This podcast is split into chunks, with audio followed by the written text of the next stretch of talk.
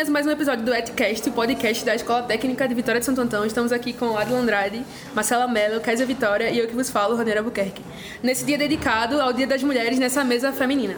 Nesse episódio 3, estamos aqui com as professoras Adriana Paz, Ana Mendonça, Joana Fonseca, Marilene Souza e Inês Monteiro. Bom, É professoras, é, a gente escuta muito sobre a história por trás do Dia das- Internacional da Mulher, mas a história da, da, da fábrica e da revolução, é verdade? A história da fábrica não é verdade. Na verdade, realmente houve um incêndio, mas ele não teve motivação é, revolucionária, não é? Foi um incêndio, provavelmente não foi um incêndio criminoso. É, e não tem aquela contextualização que é mostrada é, em muitos vídeos que vocês estão vendo por aí. O verdadeiro motivo da criação, é a homenagem da criação do Dia Internacional da Mulher, é, surge na Rússia, quando as mulheres russas fazem uma grande marcha pedindo paz e pão e para derrubar o governo czarista que estava no poder no, no período da Primeira Guerra Mundial. Elas queriam, eh, lutavam, né? Porque estava faltando alimentação, a situação econômica na França estava muito difícil e elas queriam aí eh, retirar o czar e também tirar a Rússia da guerra. E eu acho bem importante falar sobre esse assunto- porque é uma coisa que a gente começa essa a história da fábrica, a gente começa a aprender isso desde pequena na escola, que é justamente Exato. eu Eu porque a gente assim. exatamente, e a gente já vem com essa história de ah, Eu Dia das. Mulheres é importante, porque é justamente isso, a gente não tem essa ideia de que aconteceu todo esse, esse processo. Eu acho que foi justamente pela pela fábrica. E é muito bom hoje ter essa visão, né? Essa visão realista do Exato. que realmente aconteceu. Porque, como já foi falado aqui, nós professores assim de uma idade mais avançada do que de vocês, tivemos essa informação, mas estamos passando para você, para vocês uma, uma informação real, não é? correta como, como aconteceu realmente. Desmistificando Exatamente. esse mito. A educação é justamente sobre isso, né? Você via uma coisa que está sempre assim, mas a partir do momento que você tem acesso à educação e tem acesso ao que realmente aconteceu, começa a desmistificar, como ela falou, e, e quebrar esses, Paradigma. esses paradigmas. Então, professoras, o que vocês acham sobre ter um dia especialmente para a mulher, né? Nesse dia que a sociedade é, impôs, assim, né? Pois. Eu acho desnecessário, porque, como a gente estava comentando, que o Dia das Mulheres é todo dia, todo dia Dia das Mulheres. Isso é mais um eh, capitalismo. É, Capitalismo. capitalismo mesmo. Esse dia, assim, dia da mulher, eu acredito que fica uma coisa assim muito. como se fosse necessário, uma coisa obrigatória desse dia. E nós não precisamos desse dia. Nós não precisamos desse dia. Nós somos. Precisamos de constru- todos os dias. Todos os dias são, são dias nossos, que nós construímos, né? Que nós fazemos o dia a dia. Então não precisamos desse dia. Isso é, é mais assim, questão de comércio mesmo. Capitalismo. Como o Dia dos Namorados. Exato, tanto, tanto o Dia da Mulher é embarcado no, no capitalismo, que no Dia das Mulheres o que você mais vê vendendo é coisas para casa, e não justamente para as mulheres. Você vê vendendo liquidificador, vendendo isso e É, aquilo, mas você vê coisas eletrodomésticas, mas coisas É que a assim mulher usaria em casa, e não justamente coisas que a mulher usaria para si. É aí da visão da mulher, a mulher dona de casa. Sim. E não a mulher Que a trabalha, a a mulher que trabalha, a é, mulher que é independente. Exato. a- É bem parecido com o Dia das Mães. É verdade, Tem é verdade, diferença, Dia né? das Mães, é verdade. Se a gente observar, é bem um, um olhar capitalista mesmo em cima dessas datas comemorativas. Bom, professoras, e o que vocês acham sobre o empoderamento feminino?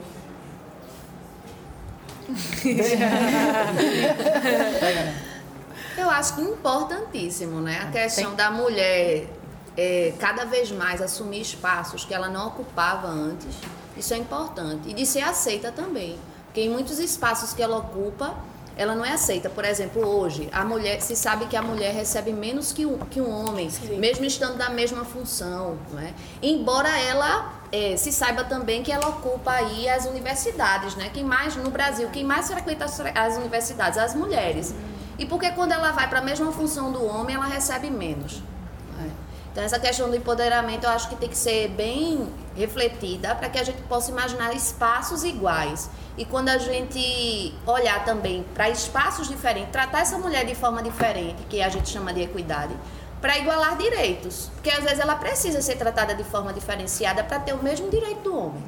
Infelizmente a nossa sociedade ela é desigual, não é? Ainda tem muitas mulheres que ainda não têm consciência desse empoderamento. Exatamente. Tem mulheres que ainda se sujeitam a aceitar a submissão, a não entrar em espaço que sabe que tem direitos, né? E, e com isso, o que vai acontecer? Acontece, acontece que muitas não não vão além porque não tem um um apoio, um apoio o meio que, que foi educada, é, tanta coisa que, que vai contribuindo para isso, que da formação, a formação né, familiar também tem, tem essa uma força muito grande.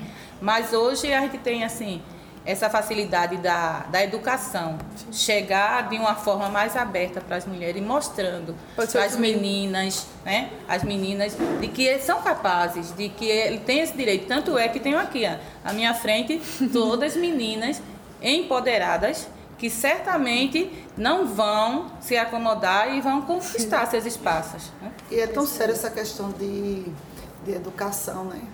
Porque realmente as- a, minha mãe, ela teve uma educação de, por exemplo, casar, se o casamento for ruim, aturar até o fim. Porque Sim, ruim sim, com sim. ele, Pior pior sim, sem é, ele. é verdade. E certo tempo da minha vida eu sempre ouvia isso da minha mãe. Certo, ah, você não pode chegar tarde, porque isso só é destinado aos homens. Se você chegar tarde, as pessoas vão falar de você. E uma mulher falada é a pior coisa que existe.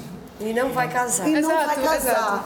Então, de certa forma, tá ligado. Né? A- a- padrões questão- sociais. Até Os hoje- padrões. Até hoje a gente escuta. Prioridade, né? Prioridade na vida da mulher é o casamento, né? Então a mulher era preparada para o matrimônio. Até hoje em dia, né? é- As aceito. mulheres, as mulheres mais antigas Começam a reproduzir isso com a gente. isso. Por causa que a minha avó mesmo, ela, ela vem falando, não, é melhor ter o casamento, faz que nem eu, fica, ó, calada e é aceita. Para continuar casado e mostrar para a sociedade que você é feliz. Tem a questão social e a questão da família também. E eu acho que né? o empoderamento feminino também tá ligado a isso. Tipo, a gente, a gente que tá vindo agora, da nossa nova geração, assim, escutar isso de nossas avós e nossas tias e começar a quebrar isso. Tipo, essa questão de ouvir ah, do casamento. Quando a gente, alguém fala assim, de fazer faculdade, pelo menos eu já ouvi isso. Ah, eu quero fazer faculdade e, e morar fora da cidade. Ah, mas e o casamento? Ah, mas tu não vai arrumar namorado? Mas... Então, assim, a gente começar a quebrar. Tipo, ouvir isso, sim, mas eu posso dividir, eu posso, eu posso conciliar. Eu posso querer posso... ficar sozinha. Exatamente, Eu posso querer Eu posso ficar sozinha. Exatamente. Eu. Maravilhosa. Querer ser- ficar só, ter sua independência, se realizar profissionalmente e ser feliz. Exatamente. Isso é o importante. Como se a, a vida da mulher vivesse à beira de um casamento, à beira É, de um tudo quase, né? Fica Exatamente é isso. Bom, professora, quais foram os movimentos feministas que ficaram marcados na história? Ah, gente, tem muitos, não é? É, Tem uma historiadora chamada Mélida Priori, que é uma historiadora brasileira, que ela diz que não existe um movimento feminista, existem vários movimentos feministas. Se você for para variados países, vocês vão ver que esses movimentos são diferentes. Mas aí eles são divididos em ondas, né? A gente tem onda de, de- que pedia para direito de voto, depois o direito de, de liberdade sexual, né? O direito da mulher usar, por exemplo, anticoncepcional. Eu estava mostrando recentemente em algumas redes sociais que em 2001 uma um homem podia pedir divórcio por, se fosse identificado que uma mulher é, não tinha virgindade mais. Claro, é evidente que as- a- a- a- os juízes, muitos não aceitavam no, no século XXI isso, mas estava lá na lei. Era um código, fazia parte do Código Civil de 1916. Veja quanto tempo. Né? E ainda estava ali no Brasil desde ainda em 2001. né? Então, é, essas ondas do feminismo elas são muito importantes e hoje, no século XXI, a gente vê inúmeros movimentos que a gente não pode dizer assim, um movimento feminista, mas os movimentos feministas. né? Uns mais radicais, outros menos radicais e por aí vai. Quais foram as dificuldades que vocês enfrentaram em materi- materializar seus sonhos em uma sociedade extremamente machista? As maiores dificuldades, primeiro, eu, eu mesma tenho. Somos em 16 irmãos, 10 homens. Então, a criação lá em casa era basicamente isso, para você crescer, casar, tomar conta dos filhos. Mas meu pai, meu pai, ele dizia que eu tinha que, a gente tinha que estudar também para educar os nossos filhos. Veja, tinha que estudar para educar os meus filhos. É quando eu fiz a, fac, a faculdade que comecei a trabalhar tudo, aí meus irmãos ficavam dizendo, e, ela, e se ela inventar de entrar na farda? Né? Que era ser, Ser ser militar. E se ela inventar, o- como, como o senhor, papai, vai aguentar a Adriana desse jeito? E meu pai dizia, não, eu puxo pela perna dela, que ela tem que seguir o que eu digo, não é o que ela quer. Veja, queria que a gente estudasse, mas não queria que a gente estivesse é, sem, sem ser submissa ao marido. Pedia autorização. Meu pai não deixava minha mãe trabalhar fora. E ele dizia que um homem só deve casar quando ele puder sustentar a sua mulher e os seus filhos. E não queria que eu também trabalhasse. E disse para o meu, para o meu noivo na época que só ele só tirasse, só me tirasse de casa quando ele pudesse sustentar a casa. Para eu trabalhar, foi porque meu, meu ex-marido, ele tinha uma visão para trabalhar, eu tinha que trabalhar, enfim, graças a Deus. Já imaginou se eu tivesse casado com um homem feito meu pai? Estava perdido em casa. né? Mas existe. Mas já comigo, assim, para conseguir chegar assim, hoje eu, eu estar na, na posição de, de professor, meu pai sempre foi assim, nós fomos de família muito humilde, mas meu pai fazia muito questão que todos estudassem. Era uma cobrança geral, teria, tinha que estudar. Mas eh, ele se contradizia mais na frente quando dizia assim, filha minha nunca vai trabalhar. E dizia, só depois que eu morrer é que uma filha minha vai trabalhar. E eu era terceira das filhas, de, de seis filhos, eu era terceira. E com 15 anos eu fui trabalhar. Aí ele não queria de jeito nenhum, mas eu fui e quebrei isso dele. Tanto é que minhas irmãs mais velhas, minha irmã veio trabalhar, já tinha 30 anos, quando ela veio para o primeiro emprego dela, com 30 anos, porque ele nunca deixou, porque era, você teria que ter o estudo, mas não iria trabalhar. Então era só para você ter a educação e não para sobreviver daquilo. E você iria sobreviver de um casamento da mesma forma que o homem tivesse condições de lhe sustentar. Era, era, era essa a visão. Mas aí eu sempre fui. Lá em casa eu era tida assim como né, a ovelha negra, aquela que não segue, radical. né, a radical. Você não, se, não seguia de jeito nenhum. Não podia isso, aí eu ia e fazia. Tanto é que eu enfrentei, saí, fui trabalhar noutra cidade, morar fora, né?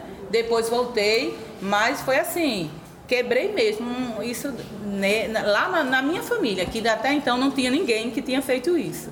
Então foi muito difícil, mas eu digo a vocês que só enfrentando esses obstáculos e as dificuldades que isso vai acarretando é que você tem mais força, tem mais ânimo, assim, tem mais prazer quando conquista, né? Porque você sabe que foi uma luta, uma luta que valeu a pena. É isso, pessoal. Valeu. Sigam no Instagram, arroba Itcast. Um abraço para todas as meninas do, do podcast. Obrigada, professoras. É isso aí. Valeu.